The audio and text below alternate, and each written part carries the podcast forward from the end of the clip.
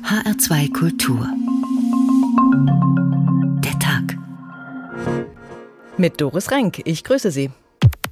Das ist ein sehr schönes Zeichen, dass da wirklich olympische und paralympische Athleten die gleiche Auszeichnung bekommen, aber wirklich im gleichen Rahmen geehrt werden. Das ist genau das Ziel, wofür wir eigentlich jahrelang auch gekämpft haben. Wenn wir jetzt hier auf die Paralympics schauen, dann hat der Zuschauer immer das Gefühl, dass wir hier Hightech sehen. Das ist genau das Gegenteil. Das, was wir hier sehen, ist Stand Anfang 90er Jahre. Heutige moderne Prothesensysteme haben bis zu 24 Sensoren mit der entsprechenden Steuerung. Die Signale werden ausgelesen interpretiert und dann umgewandelt in Aktionen innerhalb des Prothesensystems. Ich bin eher der Freund davon, mich an eine Technik zu gewöhnen und perfekt auf dieser Prothese zu werden. Der springt ab, das Ding ist gebrochen, dann geht er zurück, schraubt sich die neue drunter und springt nochmal. Und das ist unglaublich. Ich könnte das nicht.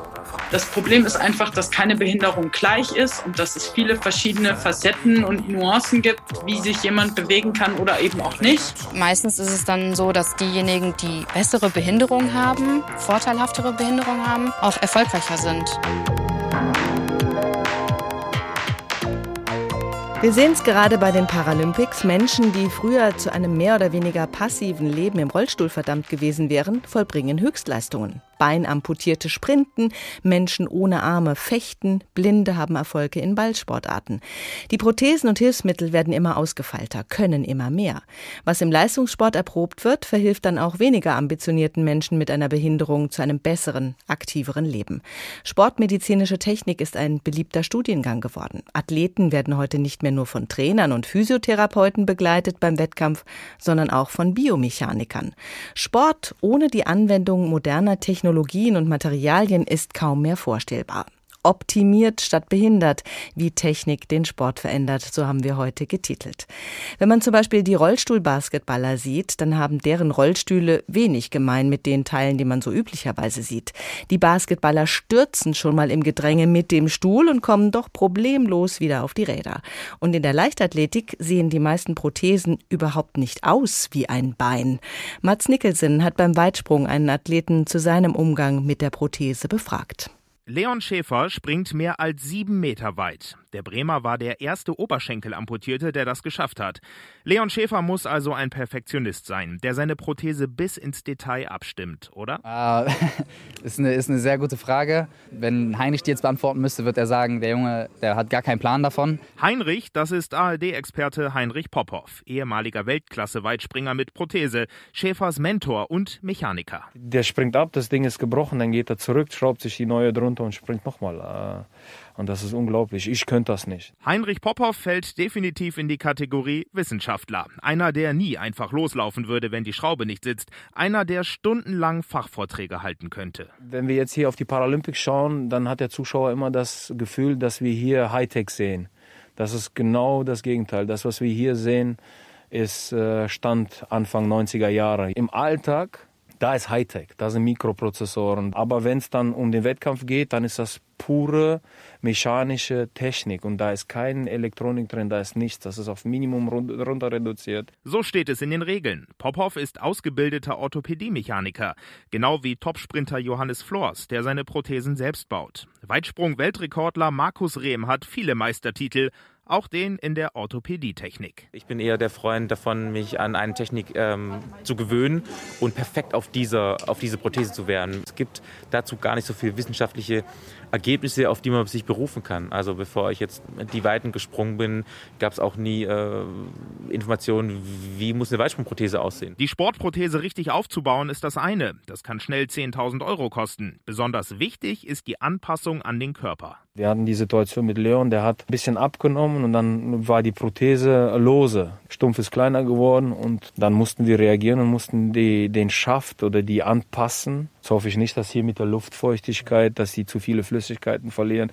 Kurzfristig müssen wir dann mit, mit, mit Socken reagieren, dass man das dann dicker macht. Und dann ist da ja noch die Laufbahn in Tokio. Fazit der Olympiateilnehmer, besonders federnd und schnell. Ich hoffe nicht, dass es zu viel ist, dass Federn auf der Prothese und Federn von der Bahn, dass das nicht gegenseitig so eine Energieverpuffung mit sich zieht, dass da Energie verloren geht. Aus wissenschaftlicher Sicht hochinteressant. Weitspringer Leon Schäfer wird einfach loslaufen. ARD-Experte Popov ganz genau hinschauen. Das ist so ein Ding, entweder man macht sich gar keine Gedanken oder man macht sich ganz viele Gedanken. Dazwischen funktioniert es nicht. Burkhard Hupe ist Sportreporter bei den Paralympics in Tokio und er kann uns Einblicke geben, mit was für einem Tross an Begleitern die Sportler da anreisen und welche Einschränkungen es bei der Technik gibt. Schon seit Jahren geht es ja im Behindertensport um moderne Technik. Die auch jetzt wieder thematisierte Materialschlacht ist eine alte Bekannte. Jetzt haben wir gerade im Beitrag gehört, dass diese neuesten High-End-Elektronik-Features gar keine Rolle spielen, dass es da eher um Mechanik geht. Herr Hupe, wie sind denn die Statuten der Paralympics? Was ist an Hilfsmitteln erlaubt und was nicht? Also es geht bei den Prothesen vor allen Dingen um die Größe der Prothesen. Das heißt, wie lang darf so eine Prothese sein? Und sie darf so lang sein, wie der Oberarm lang ist. Also wenn einem zum Beispiel der Unterschenkel fehlt. Das wird quasi so vorgegeben. Und da gibt es natürlich Sportler, die schöpfen das bis zur Oberkante aus. Und dann gibt es Leute wie im deutschen Team, die dann sagen, ja, guck mal, wenn du siehst, wie die am Tisch sitzen, dann müssen die die Knie quasi mit Gewalt unter den Tisch drücken, damit die überhaupt essen können. So lange Beine haben die auf einmal.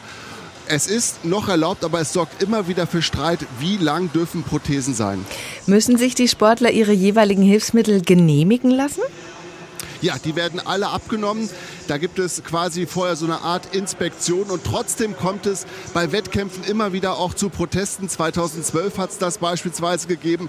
Da gab es im Finale über 200 Meter bei den Doppelprothesenläufer auf einmal einen Brasilianer, der den damals schier unschlagbaren Oscar Pistorius auf den letzten 50 Metern abgefangen hat und völlig sensationell die Goldmedaille geholt hat. Und Pistorius hat damals Zeta und Mordio gebrüllt, hat von unfairem Wettkampf gesprochen. Aber die Prothesen waren genehmigt und die Goldmedaille Niederlage gegen einen Brasilianer. Man hört, Sie sind im Stadion. Wir haben auch im Beitrag schon gehört, dass da befürchtet wurde, dass diese federnde Laufbahn, mit der wir es in Tokio zu tun haben, dann schwierig sein könnte im Zusammenwirkung mit ebenfalls federnden Prothesen. Was sagen die Athleten? Also davon kann bislang überhaupt gar keine Rede sein. Vor allen Dingen in den Endläufen über 100 Meter sind bislang fast nur Bestzeiten, Spitzenzeiten erzielt worden. Aber die Doppelprothesenläufer, die sind bislang auch noch gar nicht am Start gewesen hier in Tokio. Also da muss man schon auch noch ein bisschen abwarten, ein bisschen Geduld haben. Aber bislang habe ich den Eindruck, als würden die Athleten hier mit der sehr schnellen Bahn zurechtkommen.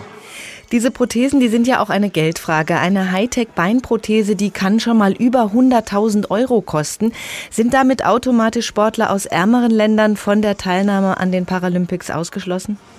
Ja, der Heinrich Popov hat es ja vorhin im Beitrag gesagt, dass man eigentlich bei den Wettkämpfen auf das Material vertraut, was man kennt und was man schon seit Jahren benutzt. Und so kommen die Sportler dann eben auch hier in Tokio an. Und dann gibt es eine riesige Werkstatt im Olympischen Dorf, die ist für alle Athleten offen. Das wird von einem deutschen Unternehmen betrieben, diese Werkstatt. Da können alle hin und sagen, hier, meine Prothese ist hier kaputt oder ich brauche sogar eine neue. Und dann hat sich diese Werkstatt tatsächlich verpflichtet, jedem Sportler, der eine neue Prothese braucht, auch innerhalb der Wettkämpfe eine anzufertigen.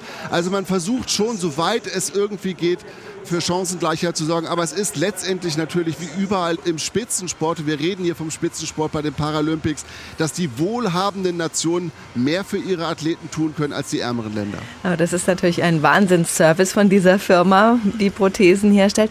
Welche Spezialisten sind denn mit den Sportlern noch vor Ort? Von den Orthopädietechnikern haben wir jetzt schon gehört. Was gibt's noch? Ja, es gibt natürlich vor allen Dingen rund um die Rennrollstühle und um die Basketballrollstühle, da braucht man auch Experten, die sich mit der speziellen Mechanik auskennen. Denn im Basketball braucht man beispielsweise ganz andere Rollstühle als zum Beispiel beim Rollstuhl Rugby oder beim Tischtennis. Und da braucht man Mechaniker, die alles rund um Rollstühle wissen. Auch das sind Experten. Also das ist ein sehr breit gefächertes Expertenfeld, was diese Behinderten hier vor Ort betreut. Was man jetzt ja auch äh, verstärkt hört, ist es, dass man äh, von der psychologischen Betreuung viel äh, sich verspricht. Ist das verbreitet, dass die Sportler bei den Paralympics eben nicht nur die technische Seite beachten, sondern auch die Psyche? Also die Psyche spielt, glaube ich, hier in Tokio eine ganz große Rolle und da gibt es immer wieder natürlich professionelle Angebote. Aber wie im normalen, in Anführungszeichen, Sport tun sich auch Behindertensportler ein bisschen schwer darüber offen zu reden. Klar ist, in Tokio ohne Leute und vor allen Dingen ohne Familie. Und wenn man weiß, wie eng gerade im Behindertenspitzensport die Bande sind zwischen Familienangehörigen und Athleten, dann weiß man, was diesen Athleten hier in Tokio fehlt. Das muss irgendwie kompensiert werden. Und dann kommt eben noch hinzu, dass ein Großteil der Athleten natürlich natürlich auch zur Risikogruppe zählt, was Corona angeht. Das muss man auch erstmal irgendwie verarbeitet kriegen. Also da ist guter Rat hoffentlich immer nah. Burkhard Hube, Sie sind vor Ort, Sie erleben all diese tollen Leute mit den Wahnsinnsleistungen. Gibt es einen oder eine, die Sie besonders beeindruckt hat? Ja, es gibt welche und die haben aber so mit Prothesen eigentlich gar nicht so furchtbar viel zu tun. Es gibt beispielsweise einen Bogenschützen aus den USA, Matt Stutzman heißt er, der ist schon seit ein paar Jahren dabei, der hat 2012 die Goldmedaille gewonnen. Das ist ein Bogenschütze ohne Arme und der ist einer der besten in der Welt. Der hält aktuell den Weltrekord für den treffsichersten Versuch aus der größten Entfernung. Der hat aus fast 300 Metern die Zielscheibe getroffen. Das ist kein paralympischer Wettbewerb, aber er ist, wenn man so will, da der treffsicherste Bogenschütze der Welt. Der spannt den Bogen mit dem Oberkörper, indem er sich zurücklehnt und vorne den eigentlichen Holzbogen oder den Carbonbogen, den hält er mit dem Fuß und den Pfeil löst er mit dem Mund aus. Und er ist einer der besten der Welt, ein absolut faszinierender Typ. Burkhard Hupe, einer unserer Reporter bei den Paralympics in Tokio mit Einblicken in die technische und mentale Ausrüstung der Sportler. Carbon, Aluminium, Aerodynamik, die leichtesten Materialien mit den besten Eigenschaften werden verbaut, um es den Athleten leicht zu machen, ihre Sportart auszuüben, trotz einer Behinderung. Die meisten Menschen, die mit einer Einschränkung klarkommen müssen, haben sie nicht von Geburt an, sondern durch Unfall oder Krankheit irgendwann erlitten. Wie der Offenbacher Tom Belz. Er ist in inzwischen 33 und erfolgreicher Autor. Aus seinem Buch Do What You Can't Do haben wir einige Ausschnitte ausgewählt für diese Sendung. Mit acht Jahren verliert Tom Belz sein linkes Bein durch Knochenkrebs. In seinem Buch beschreibt er erst die monatelange Chemo, die ihm nicht hilft, dann den Versuch, die Amputation zu vermeiden mit Hilfe eines Spezialisten in den USA. Doch es gibt keine Alternative. Seine Mutter überbringt ihm die bittere Nachricht. Tommy, wir müssen über etwas reden. Meine Mutter sah auf die Knopfleiste ihrer hellblauen Bluse hinab. Es entstand eine Pause. Dann fing sie an zu weinen, und es dauerte eine Weile, bis sie weitersprechen konnte. Was war los? Ich habe gesagt, ich will immer ehrlich zu dir sein, deswegen sage ich es jetzt gerade heraus. Der Krebs hat gewonnen. Der Tumor wächst immer weiter, den kann man nicht mehr stoppen, und deshalb muss das Bein ab. Ich konnte plötzlich nicht mehr schlucken und bekam nicht mehr richtig Luft. Irgendwas rauschte ganz laut in meinen Ohren, und dann rannen mir Tränen übers Gesicht. Meine Mutter saß da, war ganz nah und doch so weit weg, und dann bin ich auf sie losgegangen. Ich hasse dich. Sollen sie dir doch das Bein abnehmen? Du bist daran schuld. Mit einer Bewegung fegte ich alles, was auf dem Nachttisch stand, hinunter, bevor ich anfing, auf meine Mutter einzuschlagen. Genau in diesem Moment kam Barbara, die Musiktherapeutin, mit ganz ernster Miene herein. Gib mir mal ein Stück Papier. Ich will malen, herrschte ich sie an. Sterben wollte ich nicht. Auf den orangefarbenen Bastelkarton zeichnete ich mich mit einem schwarzen Filzstift mit nur einem Bein. Das amputierte Bein malte ich als dicken Stumpf, auf der rechten Seite stützte ich den Arm auf eine Krücke, während ich den linken mit Armbanduhr nach oben ausstrecke. Am linken Fuß trage ich einen Schuh. Erst viel später ist mir aufgefallen, dass ich mir auf diesem Bild das falsche Bein amputiert habe. Ich habe mich mit meinem linken Bein gezeichnet. Sogar an die Krücken habe ich gedacht. Dieses Bild hängt noch heute im Haus meiner Eltern. Thorsten Schweinhardt aus unserem Tagteam ist blind und kein Spitzensportler, sondern ein Spitzenredakteur, der mit Hilfe seines Speziallaptops in unglaublicher Geschwindigkeit Texte erfassen und bearbeiten kann. Wie er Sport im Fernsehen oder Radio verfolgt, welches Erlebnis das für ihn ist ohne Bild und wie die Wirkung von Behindertensport auf ihn ist, das wollten wir wissen. Und da hat er sich den Klassiker unter den Sportarten ausgesucht. Fußball, obwohl er gleich sagt, ein Fußballfan war ich nie. Fußball, das war schon zu Schulzeiten immer das Spiel, bei dem ich nicht mitspielen konnte, im Sportunterricht mit meinen sehenden Mitschülern. Beeindruckt hat mich an Fußball am meisten die Atmosphäre drumherum, das begeisterte Brausen einer Menschenmasse im Stadion sowie das Gruppenerlebnis beim gemeinsamen Verfolgen von EM oder WM, das kann mich auch als Nicht-Fan mitreißen, selbst wenn ich vom eigentlichen Spielgeschehen eher wenig verstehe. Erst vor einigen Jahren lernte ich Fußball ganz neu kennen. Von einer sehr guten Freundin bekam ich Blindenfußball näher gebracht.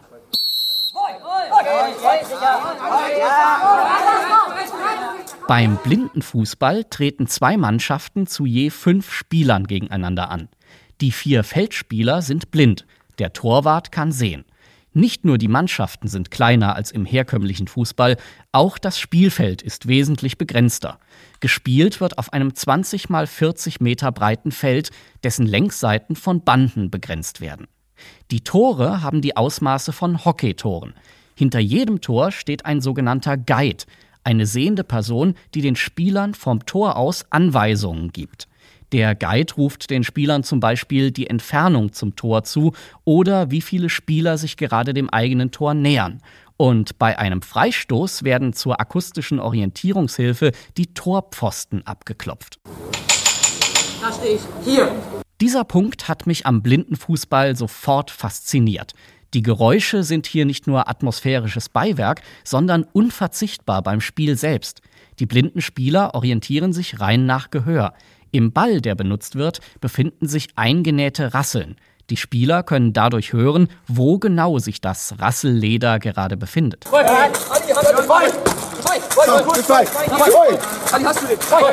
Was die Spieler hier andauernd rufen, ist übrigens das Wort Voi.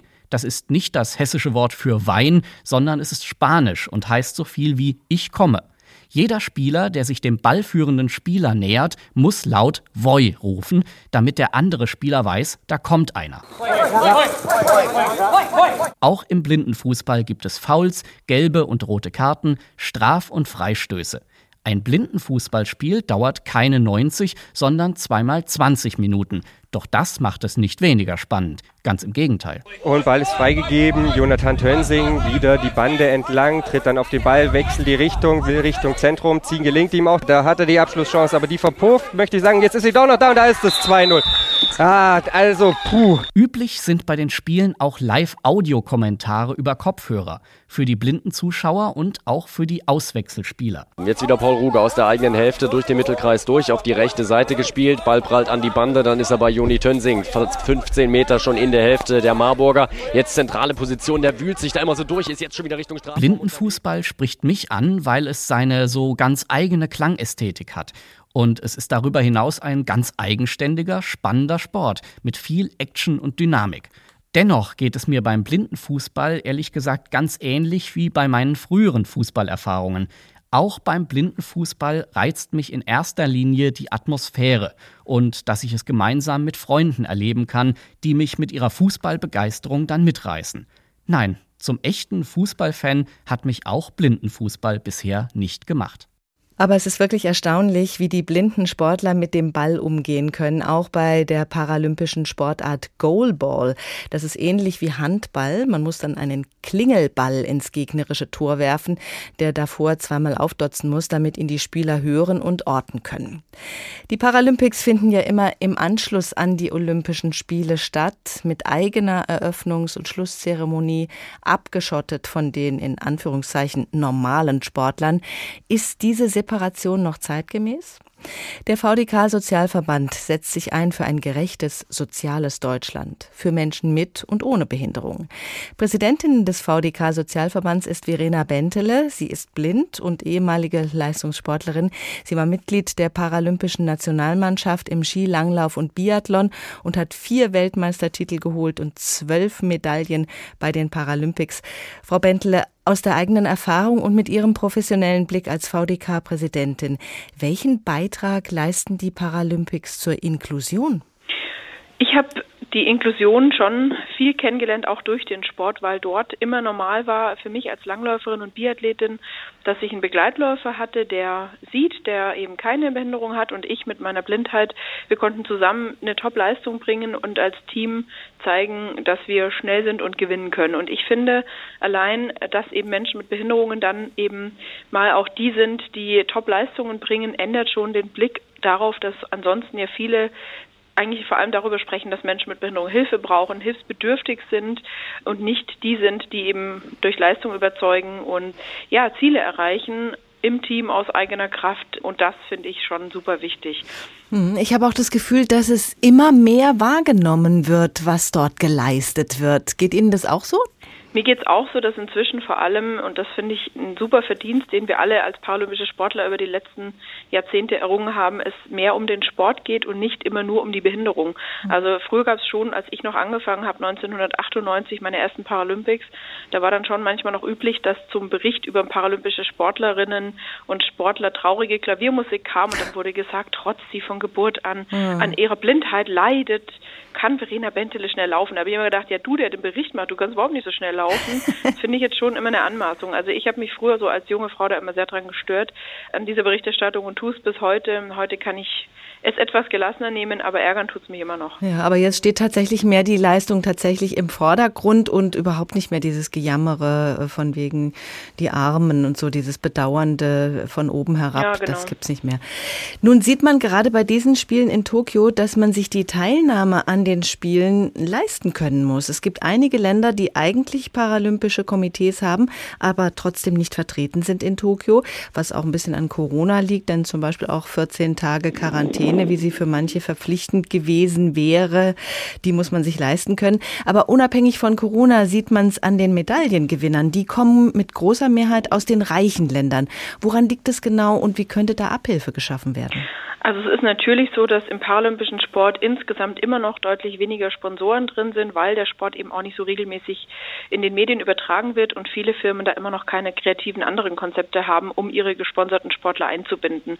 Und das ist natürlich dann für Länder, die eben auch eine nicht ausgeprägte staatliche Förderung haben und wo Menschen mit Behinderungen zum Teil ja auch noch versteckt werden und auch nicht beruflich teilhaben können, ist es natürlich dann eine große Schwierigkeit, auch diesen Leistungssportbereich gut zu fördern und einzubinden. Und natürlich ist die Inklusion auch in Ländern, wo eben der Sport nicht so einen Stellenwert vielleicht auch hat wie bei uns oder wo auch die staatliche Förderung nicht so da ist, wird die Inklusion durch Sport trotzdem vorangetrieben, weil dort die Menschen Vorbilder haben, aber natürlich nicht in dem Maße wie bei uns. Und da ist eben, Mais in Deutschland ist auch so, dass Menschen mit Behinderungen deutlich mehr von Arbeitslosigkeit betroffen sind als Menschen ohne Behinderung. Mhm. Und in anderen Ländern, wo es für alle Menschen schwieriger ist, sind Menschen mit Behinderung halt nochmal die, die noch mehr hinter unterfallen. Also noch kein Weltsportfest für die Behinderten. Es ist ein Weltsportfest, natürlich, weil schon aus vielen Kontinenten und vielen Nationen Sportlerinnen und Sportler da sind. Wenn nicht Corona ist, natürlich wird es noch ein Stück einfacher. Aber Mai, also auch bei den Olympischen Spielen ist es jetzt ja nicht gerade so. Da gibt es natürlich immer mal so Ausreißer wie Jamaika, die dann wieder Läufe gewinnen, aber auch da sind ja aus vielen afrikanischen Ländern, natürlich werden da auch nicht so viele Medaillen erkämpft wie jetzt aus anderen Nationen, die eben eine ausgeprägtere und strukturiertere Sportförderung sich einfach auch leisten können, die vielleicht auch mehr Zugang zur Gesundheitsversorgung haben. Also auch das sieht man bei den Olympischen Spielen, wird bei den Paralympischen eben nur noch mal potenziert. Hm, und nochmal deutlicher. Es gibt einige Sportler aus dem Behindertenbereich, die gerne bei den normalen Wettbewerben mitmachen würden, aber da kommt man dann zu der Frage, ob die Prothesen einen Vorteil verschaffen können Gerade in der Leichtathletik ist das natürlich Thema. Gäbe es aus Ihrer Sicht eine Möglichkeit für gemeinsame Olympische Spiele? Also für mich wäre der Weg anzufangen, erstmal, dass bei anderen Wettkämpfen wie Weltmeisterschaften, Weltcuprennen und so weiter eben die Wettkämpfe mal parallel stattfinden, dass eben auch olympische und paralympische Sportler im gleichen Turnier starten, vielleicht noch nicht in einem Wettkampf, aber zumindest, dass die Wettkämpfe mal parallel stattfinden. Ich habe mir das immer gewünscht, im Biathlon, Stadion und Ruhpolding, wenn Weltcup für die olympischen Sportler ist, dann auch selber zu laufen. Hat leider nie geklappt, das wäre mal ein guter Anfang und dann müsste man natürlich gucken und irgendein System entwickeln. Dieses System hat ehrlicherweise noch keiner. Also jeder, der sich da ehrlich macht, kann nicht sagen, wie kann ich jemand, der blind ist oder jemand, der sieht, gut vergleichen, wie kann ich jemanden mit oder ohne Prothese gut vergleichen. Vielleicht wäre das irgendwann machbar, aber ich würde erstmal gucken, dass die Wettkämpfe eine deutlich höhere Nähe hatten, eine, hätten eine zeitliche und eben auch alle voneinander profitieren und voneinander lernen. Das wäre ein guter Anfang. Frau Bentle, Sie haben 2013 den Kilimanjaro bestiegen, den höchsten Berg Afrikas und als erster blinder Mensch dann auch dann den Mount Meru im selben Bergmassiv. Was war das für eine Erfahrung? Wie spüren Sie, dass Sie den Gipfel erreicht haben? Sie können ja nicht sehen, dass Sie oben angekommen ja, sind. Ja, also erstmal weiß ich es natürlich. Also allein das zu wissen, ich bin auf dem höchsten Punkt eines Kontinents, fast 6000 Meter hoch, bin da aus eigener Kraft hochgelaufen. Das ist natürlich schon richtig cool und Oben war es einfach nur anstrengend für alle, weil die Luft ja sehr dünn ist, aber von meiner Gruppe haben es alle geschafft. Das war wirklich auch ein toller Erfolg und ich war natürlich auch mit einer Freundin dort, die mich super geführt hat, die mir sehr gut erklärt hat, wo Hürden sind und die einheimischen Führer haben sich auch super gut gekümmert, dass ähm, ich gerade an schwierigeren Stellen weiß, wo ich hingreifen muss, an Felsen oder so. Also mir hat vor allem diese Teamerfahrung und die Herausforderung, sieben Tage am Berg zu sein, super gefallen. Und dann wusste ich natürlich schon unten, wenn ich jetzt schon mal da bin, wenn ich den weiten Weg gemacht habe, will ich auch hoch. Und das zu erreichen, ist super. Vielen Dank, Verena Bentele, Präsidentin des VDK Sozialverbands und frühere sehr erfolgreiche paralympische Athletin im Langlauf und Biathlon. Auch der Offenbacher Tom Belz, dem wegen Knochenkrebs mit acht Jahren das linke Bein amputiert werden muss, hat den Kilimanjaro bestiegen. Mit 33 Jahren steht er oben. Ich werde am Schluss der Sendung mit ihm persönlich sprechen. Hier aber erstmal die Beschreibung aus seinem Buch. Do What You Can't Do, wie es war, als er den Kilimanjaro zum ersten Mal gesehen hat. Guck, da ist er. Da treibst du uns jetzt hoch. Klaus deutete an mir vorbei auf das Bergmassiv, das wir aus dem Flugzeugfenster bei schönstem Sonnenschein sehen konnten. Es schien fast so, als wären wir auf gleicher Höhe mit dem Gipfel. Mann, dachte ich bei mir, was hab ich mir dabei bloß gedacht? Ich musste mir eingestehen, Belz, du bist naiv, du hast dich überhaupt nicht theoretisch vorbereitet, du hast nichts über den Berg gelesen. Als wir am 1. August 2018 beim Anflug auf den Kilimanjaro International Airport den Gebirgszug westlich hinter uns ließen, wurde mir mit einem Mal klar, wie hoch knapp 6000 Meter tatsächlich sind. Man kann es nur so beschreiben, majestätisch erhob sich der Berg, dessen Kuppe schneebedeckt war, aus den dunkelgrünen Ebenen des Nationalparks empor. Ich schluckte. Es musste noch viel organisiert werden, viele Fragen waren noch offen. Wie genau sollten wir unser Gepäck untereinander aufteilen? Wer teilt sich mit wem ein Zelt? Worauf müssen wir beim Aufstieg achten? Was darf keinesfalls passieren? Ich war von der ganzen Situation überwältigt, dem plötzlich sommerlichen Wetter, der Schönheit des Nationalparks, von all den Infos, die auf mich einströmten und der Aussicht darauf, mir meinen Traum jetzt tatsächlich erfüllen zu können. Trotz all dieser Gedanken hielt ich kurz inne. Was, wenn ich das nicht stemmen kann? Was, wenn ich mir nach wenigen Tagen eingestehen muss, dass ich es nicht packe? Wenn ich mich verletze oder sonst jemand aus dem Team, Technisch ist der Aufstieg auf den Gipfel nicht besonders schwierig, ein Wanderweg führt bis oben hinauf, aber wie würde ich dastehen, wenn ich zurück zur Station und nach Deutschland käme und sagen müsste, nee, sorry Leute, das hat nicht geklappt, ich habe mir wohl zu viel vorgenommen. Ich weiß, meine Familie und Freunde würden weiterhin zu mir stehen, aber all die anderen würden sich natürlich ins Fäustchen lachen, haben wir doch gesagt, ein Behinderter schafft so etwas nicht. Ich hätte nicht nur mein Gesicht verloren, sondern stünde auch noch als Angeber da. Und ich hätte nicht nur mich selbst enttäuscht, sondern natürlich auch meine Unterstützer. Optimiert statt behindert, wie Technik den Sport verändert, HR2 Kultur der Tag. Tom Belz hat sich früh gegen Prothesen entschieden. Warum, wird er uns nachher erzählen. Für Markus Rehm, den Leichtathleten, ist das natürlich keine Option. Er hat gleich mehrere Hightech-Beine zur Auswahl, je nachdem, was er machen will. Ich war schon immer sehr sportlich und habe ja schon mein Leben lang Sport gemacht. Aber natürlich ist es auch so ein Zeichen für andere Leute mit einem ähnlichen Handicap. Und das ist ganz schön einfach auch zu zeigen, was wieder geht, auch mit Prothese. Markus Rehm, der einbeinige Sportler, der teils bessere Ergebnisse liefert als seine nicht behinderten Kollegen. Mit 14 Jahren verliert er 2003 durch einen Unfall beim Wakeboarden sein rechtes Bein unterhalb des Knies. Seine Prothese sieht weniger nach Unterschenkel und mehr nach Carbonfeder aus. Also ich gehe damit ganz natürlich um. Das heißt, mein Bein sieht sehr technisch aus und ja, ich lege einfach schon Wert darauf, dass es dann schön lackiert ist, dass es dann gut aussieht, aber auf eine richtige Kosmetik äh, lege ich absolut keinen Wert. 2009 tritt Markus Rehm zum ersten Mal bei bei einem großen internationalen Wettbewerb im Behindertensport an. 2010, 11, 12 und 2013 holt Markus Rehm die Titel im Weitsprung bei den deutschen Meisterschaften. Er stellt Weltrekorde im Behindertensport auf und bricht sie immer wieder selbst. 7,9 Meter, 7,35 Meter, 7,95 Meter. Mit diesem letzten Ergebnis geht er das nächste Ziel an. Er möchte in offiziellen Wettbewerben gegen nichtbehinderte Athleten antreten. Mit 7,95 Metern hätte er für die deutschen Leichtathletikmeisterschaften 2013 nicht nur die Qualifikationsnorm erreicht, er wäre dort rein rechnerisch auf dem dritten Platz gelandet. 2014 tritt er dann tatsächlich an bei der deutschen Meisterschaft der nichtbehinderten Sportler. 8,24 Meter springt er, vier Zentimeter weiter als der damalige nichtbehinderte Europameister. Sein Ergebnis gilt zunächst nur unter Vorbehalt, die Diskussion entflammt. Verschaffen seine Prothesen ihm einen unerlaubten Vorteil? Der Deutsche Leichtathletikverband entscheidet schließlich, Markus Rehm darf nicht an den Europameisterschaften 2014 teilnehmen. Verbandspräsident Clemens Prokop. Der Unterschied ist, dass es einen technischen Fortschritt, einen permanenten technischen Fortschritt bei Prothesen gibt und einen vergleichbaren technischen Fortschritt logischerweise beim menschlichen Sprungfuß nicht gibt. Und natürlich allein der technische Fortschritt hier Probleme bezogen auf die Parameter Vergleichbarkeit der Leistung und Chancengleichheit im Wettbewerb aufwirft. Messungen der Biomechaniker hatten ergeben, dass Rehm beim Anlauf kurz vor dem Absprung deutlich langsamer war als andere Männer bei vergleichbaren 8-Meter-Sprüngen, er aber trotzdem beim Absprung eine höhere Vertikalgeschwindigkeit erreicht hat. Der Deutsche Leichtathletikverband entscheidet abschließend, dass Rehm zwar seinen Titel als Weitsprungmeister behalten und auch in Zukunft gemeinsam mit nichtbehinderten Sportlern starten darf, aber getrennt von ihnen gewertet wird. Auf rechtliche Schritte gegen die Nichtnominierung verzichtet Rehm, aber die Diskussion darum findet er überflüssig. Es wird ja oft vorgeworfen, man baut so eine Carbonfeder unter das Bein und springt da locker siebeneinhalb Meter.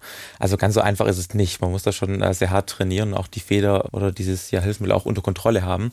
Ich glaube nicht, dass wir da einen Vorteil dadurch haben. Also wenn es wirklich so ein Riesenvorteil wäre, würde es deutlich mehr Athleten geben, die an die Leistung der nicht gehandicapten ranspringen und das ist aktuell einfach nicht der Fall. Bis 2019 gewinnt Markus Rehm als Weitspringer fünfmal in Folge Gold bei den Paraleichtathletik-Weltmeisterschaften, außerdem mehrfach Gold im Staffellauf. Und bis heute schlägt er immer wieder seine eigenen Rekorde.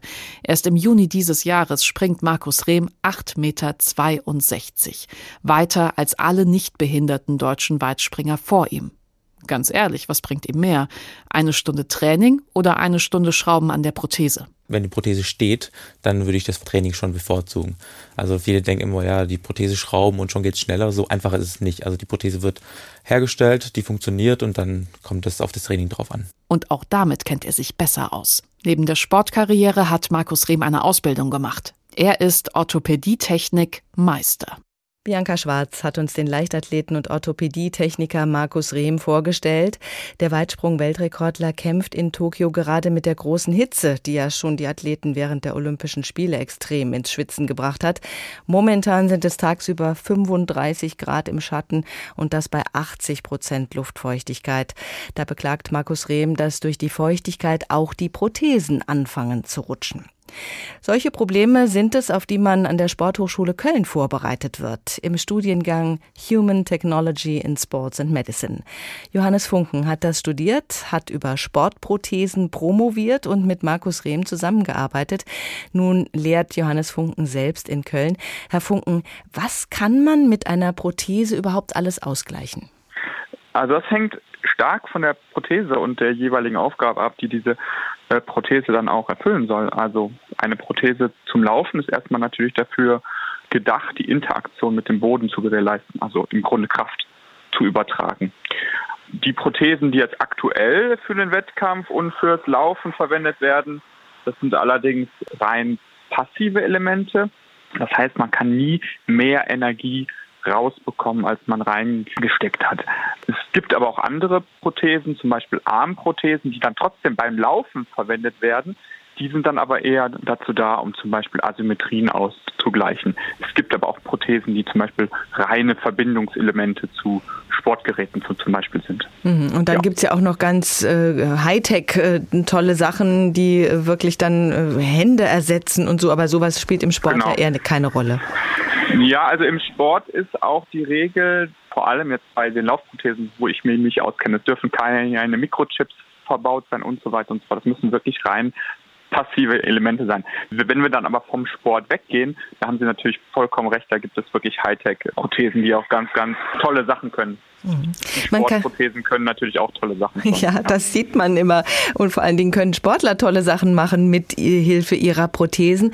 Was wir auch äh, bei den Paralympics jetzt gehört haben, so eine Prothese, die muss natürlich auch gut passen, damit sie keine Probleme bereitet. Eine mhm. Sportlerin mhm. hat davon erzählt, dass der Stumpf sich entzündet hatte und dass sie da mhm. Probleme hatte im Vorfeld, aber zum Glück hat sie das dann in den Griff bekommen.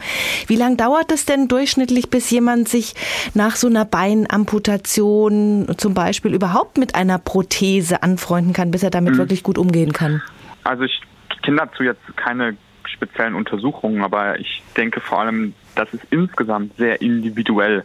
Es wird zum Beispiel einen sehr, sehr großen Unterschied machen, ob ich jetzt im, äh, im Kindesalter eine Amputation erleide oder im Erwachsenenalter. Wir wissen ja alle, wie schnell Kinder zum Beispiel neue motorische Fertigkeiten noch lernen können, dann im Vergleich zu uns Erwachsenen. Wie schnell wir sowas lernen können und auch die, die dann so, so eine Amputation äh, erleiden, das hängt natürlich dann auch vom persönlichen Einsatz und Ehrgeiz ab. Mhm. Und natürlich wird auch das jeweilige äh, Talent eine große Rolle spielen. Ja, Unterstützung gibt es auf jeden Fall reichlich, zum Beispiel auch eben von Absolventen Ihres tollen Studienganges Human ja. Technology in Sports and Medicine. Wie ist dieser genau. Studiengang aufgebaut? Wie praxisbezogen ist das Studium? Der ist sehr praxisbezogen. Wir würden da sogar noch einen Schritt weiter gehen. Der ist nicht nur praxisbezogen, sondern wir lehren insgesamt sehr forschungsorientiert. In den ersten ein, zwei Semestern bekommen die Studierenden speziell im ersten Semester die Grundlagen vermittelt in Mathe, Physik, aber auch in Biomechanik oder Mechanobiologie, Statistik, Materialkunde. Im zweiten Semester ähm, kommen dann schon Kurse, wo die etwas spezieller sind. Instrumentation, Technology, Orthopedic Devices oder auch Footwear. Da beginnen dann die, die Studierenden auch in Projekten zu arbeiten. Das machen sie zum Teil auch schon in den ersten Semestern.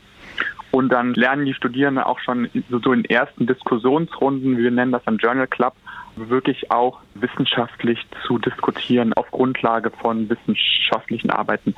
So, und das Herzstück unseres Studiengangs, und da sind wir eigentlich besonders stolz drauf, kommt dann im dritten Semester, wo die Studierenden dann wirklich ein Forschungsprojekt bearbeiten müssen, wo die den kompletten Forschungsprozess einmal auch durchlaufen. Und da reden wir dann wirklich von echter Forschung. Und da sind so die Qualitätsstandards als Orientierung, die wir auch anlegen, wie diese Projekte am Ende haben sollten, dass sie auf wissenschaftlichen Fachkonferenzen durchaus auch publiziert und vorgetragen werden könnten. Mhm. Und diese Projekte bearbeiten die Studierenden dann entweder bei uns oder die gehen, äh, die gehen an andere externe Forschungseinrichtungen oder in die Industrie und dann beides entweder im Inland oder im Ausland, wie sie also, wirklich möchten. Uh total praxisbezogen. Aber äh, es ist ja eine Herausforderung. Wie schafft es der Studienbereich mit den technischen Entwicklungen Schritt zu halten, die mhm. ja rasant fortschreiten? Ja, also im Grunde dadurch, dass wir so forschungsorientiert lehren und das uns wirklich auf die Fahne geschrieben haben, machen das die Studierenden ja fast selbst. Mhm. Außerdem ist ein großer Teil unseres Lehrpersonals selbst noch in die aktuellen Forschungsprojekte involviert. So, das heißt, die Studierenden bekommen Forschungsergebnisse wirklich zum Teil vorgestellt, bevor die Ergebnisse überhaupt publiziert sind. Da kommen dann natürlich auch interessante Diskussionen zustande. Und insgesamt ist dieser Ansatz gerade in unserer schnelllebigen Branche natürlich sehr, sehr wichtig.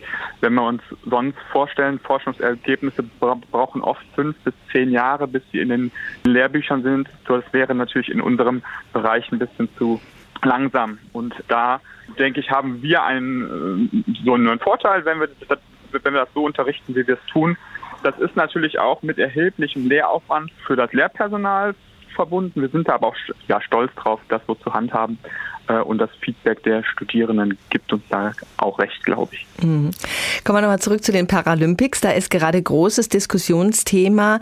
Wird noch tatsächlich Leistung des Menschen gemessen oder bewertet mhm. man dann nur noch darum, wer das bessere Material, die teurere Technik hat? Ja, nee, da habe ich äh, eine ganz klare Meinung. Da steht meiner Meinung nach auf jeden Fall die Leistung der Person im Vordergrund. Das ist sogar auch durch Regeln so abgesichert.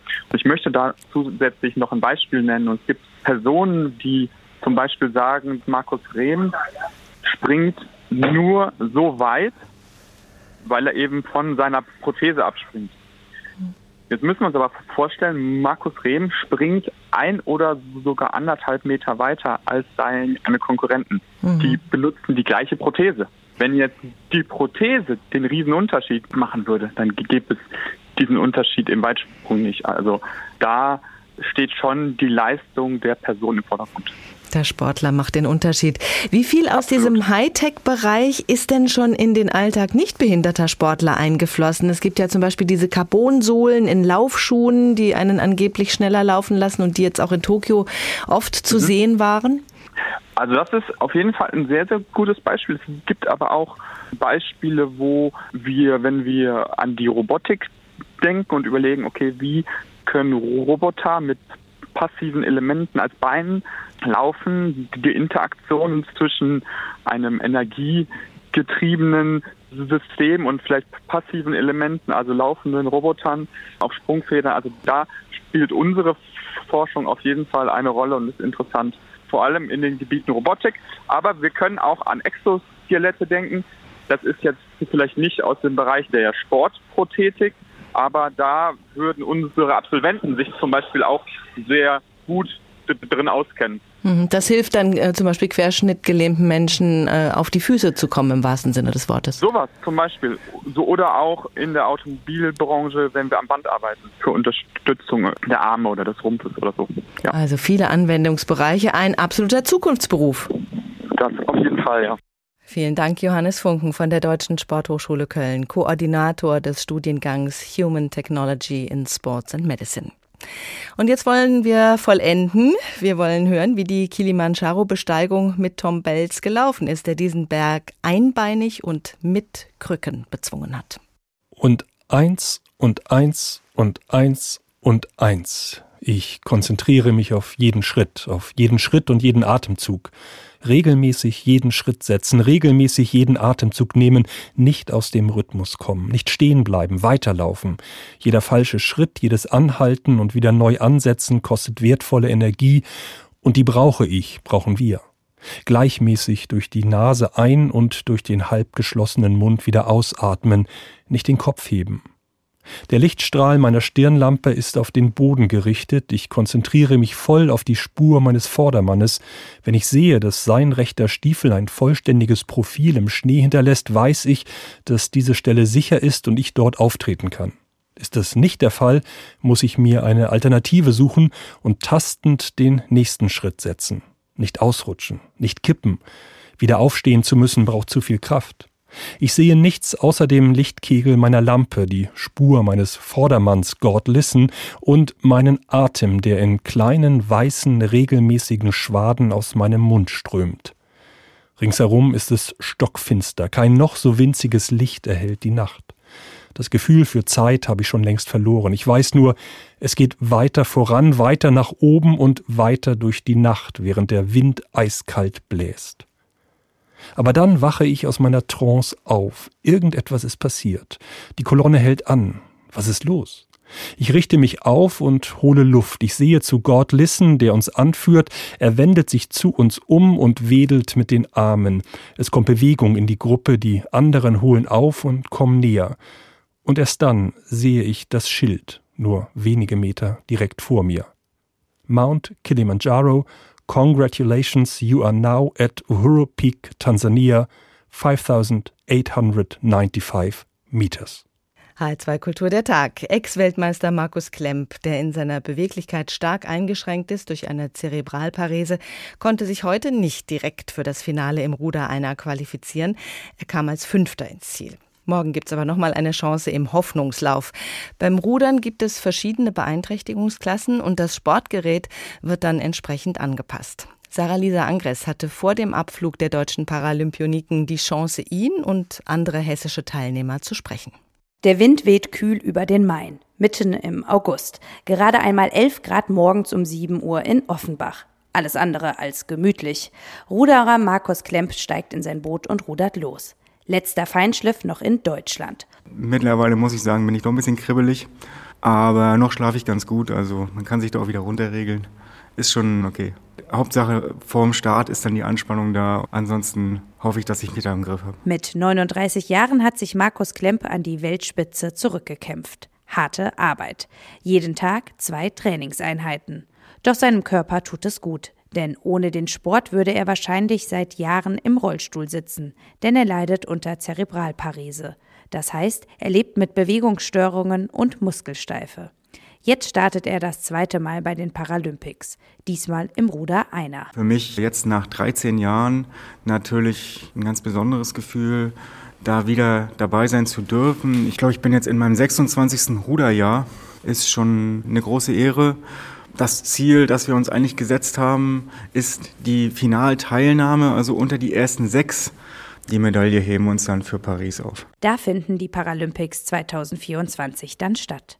Auch ein Ziel für Juliane Mogge aus Kassel. Doch jetzt erstmal Tokio. Sie ist Kugelstoßerin. Leider hatte sie im Vorfeld mit einigen Verletzungen zu kämpfen, sodass ein vierter Platz wie bei ihren ersten Spielen in Rio in weite Ferne gerückt ist. Aber ihre Schwester Christina ist vom Können von Juliane überzeugt. Hier zu Hause werden alle Daumen und Pfoten gedrückt und wir fiebern mit ihr mit, fiebern hin auf diesen Wettkampf. Wir wissen, wie viel ihr das bedeutet und es ist so, so schön, dass sie das erleben darf. Sie trainiert seit Jahren dafür und Sie hat es verdient. Um die vorderen Plätze wollen die Damen- und Herren-Nationalmannschaft im Rollstuhlbasketball kämpfen. Einer von ihnen ist Jens Albrecht, geboren in Bebra. Er freut sich sehr auf seine ersten Paralympics. Der Traum, erstmal daran teilzunehmen und dann noch eine Medaille zu holen, ist, glaube ich, die absolute Krönung. Wir haben Chancen auf eine Medaille. Es muss natürlich alles passen dafür. Die Konkurrenz ist sehr, sehr stark. Aber dieses Jahr haben wir sehr, sehr viele erfahrene Leute, einen sehr, sehr guten Zusammenhalt. Wenn wir es aufs Spielfeld kriegen, können wir schon mal ein bisschen auf die Medaillen schielen. Und das wäre natürlich ein ganz, ganz großes Ding. Mit Jens Albrecht sind noch weitere 14 SportlerInnen aus Hessen in Tokio. Optimiert statt behindert, wie Technik den Sport verändert. Tom Belz spielt Schlagzeug und Fußball und Wakeboarden ist ein weiteres Hobby. Das wäre nicht weiter erwähnenswert, wenn Tom Belz nicht beinamputiert wäre. Wir haben ja die Ausschnitte aus seinem Buch gehört. Herr Belz, Sie sind kein Leistungssportler, treiben sich aber durchaus manchmal zu Höchstleistungen an, wie wir gehört haben. Sie haben den Kilimanjaro erklommen, obwohl Sie nur ein Bein haben. Hat diese Einschränkung da überhaupt eine Rolle gespielt? Also mir wurde gesagt, dass das schon eine Rolle gespielt hat. Also ich habe das natürlich jetzt nicht ganz so wahrgenommen, weil ich auf, seit 26 Jahren jetzt auf Krücken schon unterwegs bin. Deshalb ist das für mich quasi ganz normal. Aber mir wurde nachgesagt von verschiedenen äh, Therapeuten und Physio-Leuten, ähm, dass das schon 40 bis 50 Prozent mehr Anstrengung bedeutet hat. Aber für mich ist das ein ganz normales Leben. Sie sagen auf Krücken, Sie benutzen keine Prothese. Genau, ich habe keine Prothese. Warum nicht? Mir hat man früher als ich, also nach der Amputation hat man mir gesagt, ich würde aussehen wie Arnold Schwarzenegger in Terminator 2, wenn ich eine Prothese tragen würde. Das war auch vielleicht so. Ich habe mich ähm, zumindest augenscheinlich ähm, habe ich so ausgesehen, aber ich habe mich nicht so gefühlt. Damals war die Medizin noch nicht ähm, so weit fortgeschritten wie jetzt heutzutage und dann habe ich mich irgendwie dran gewöhnt, alles mit den Krücken zu machen. Und wenn man mein Leben so ein bisschen verfolgt, dann, dann sieht man, dass ähm, eine Prothese ganz vielerlei Hindernisse für mich eher darstellen würde anstatt dass sie mich persönlich jetzt fördern würde. Was für Hindernisse zum Beispiel? Also erstmal würde man doch denken, wenn man keine Krücken braucht, ist man freier. Man hat auch die Arme frei. Genau, aber bei mir geht ganz, ganz viel ähm, auch in Schnelligkeit. Also ich habe ganz, ganz lange in einem ganz stinknormalen Fußballverein Fußball gespielt. Wenn ich jetzt surfen gehe, dann muss ich ja die Prothese dann auch ausziehen. Auf dem Surfbrett müsste ich dann zum Beispiel eine andere Prothese dann anziehen, aber bis ich erstmal an den Strand gelaufen bin, hätte ich dann wieder eine andere. Also es sind ganz, ganz viele Schuhwerke bzw. Prothesenwerke, die ich dann bräuchte, um quasi meine Unternehmung einfach dann adäquat halt ausführen zu können. Und da habe ich dann irgendwann gesagt, nee, das ist mir das mir zu anstrengend ist, reduziere mich da auf meine Krücken. Sie fühlen sich freier ohne Prothese mit Krücken. Ihr Buch, aus dem wir Ausschnitte gehört haben, heißt Do What You Can't Do. Also mach, was du nicht machen kannst. So was haben wir in dieser ersten Paralympics-Woche auch von Sportlern gehört. Die italienische Fechterin Baby zum Beispiel, die weder Unterarme noch Beine hat, die hat gesagt, einfach machen. Nicht fragen, ob es geht, machen. Das klingt so leicht, aber das ist ja schon ohne Behinderung sauschwer. Wie kann man das schaffen?